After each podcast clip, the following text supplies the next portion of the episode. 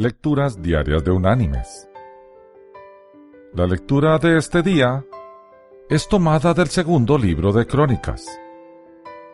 Vamos a ir allí al capítulo 7 y vamos a leer los versículos 13 y 14. ¿Qué dice? Si yo cierro los cielos para que no haya lluvia, y si mando a la langosta que consuma la tierra, o si envío pestilencia a mi pueblo.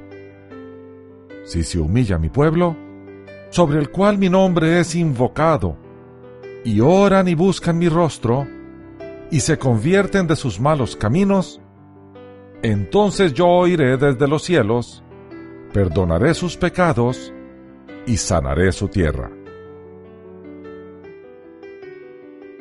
Y la reflexión de hoy se llama El gobernador y la plaga de saltamontes. En el verano del año 1876, los saltamontes casi destruyen las cosechas en Minnesota. Así es que en la primavera del año 1877, los campesinos se preocuparon. Creían que esa plaga mortal una vez más les visitaría y de nuevo destruiría la rica cosecha de trigo trayendo ruina a miles de personas. La situación era tan seria que el gobernador John S. Pillsbury proclamó el 26 de abril como el día de oración y ayuno. Exhortó a cada hombre, mujer y niño a pedirle a Dios que evitara aquel flagelo terrible. Ese día cerraron todas las escuelas, los mercados, las tiendas y las oficinas. Había un silencio reverente por todo el estado. El día siguiente amaneció brillante y claro. Las temperaturas subieron mucho más de lo que normalmente alcanzan en verano, cosa muy peculiar que ocurra en abril. Los habitantes de Minnesota se consternaron al descubrir miles de millones de larvas de saltamontes agitándose en su intento por vivir. El calor extraordinario persistió durante tres días y las larvas comenzaron a salir. Parecía que no iba a pasar mucho tiempo antes de que éstas empezaran a comerse el maíz, destruyendo así la cosecha. El cuarto día, sin embargo, la temperatura bajó súbitamente y esa noche la escarcha cubrió la tierra mató cada una de esas plagas que andaban arrastrándose con tal seguridad como si se hubiera usado veneno o fuego. Los campesinos agradecidos nunca olvidaron ese día.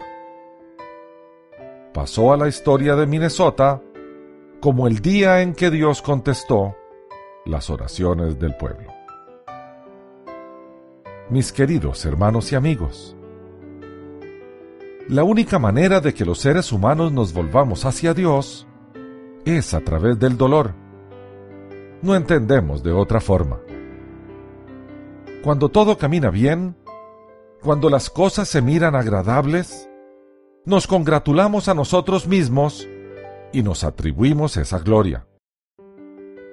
Generalmente no vemos a Dios detrás de esa prosperidad. Nos vemos a nosotros mismos y a nuestras habilidades para lograr el éxito. La escritura dice que toda buena dádiva y todo don perfecto desciende de lo alto, del Padre de las Luces. Los seres humanos decimos, toda buena dádiva y todo don perfecto nos lo hemos ganado gracias a nuestras habilidades. Eso roba la gloria a Dios y nos aleja de Él. ¿Cuál es la forma en que nuestro Señor nos regresa a depender de Él? Cuando somos conscientes de nuestra impotencia y percibimos que requerimos de un ser más poderoso que nosotros. Es allí cuando nos volvemos a Jesús, el autor y el consumador de nuestra fe. Que Dios te bendiga.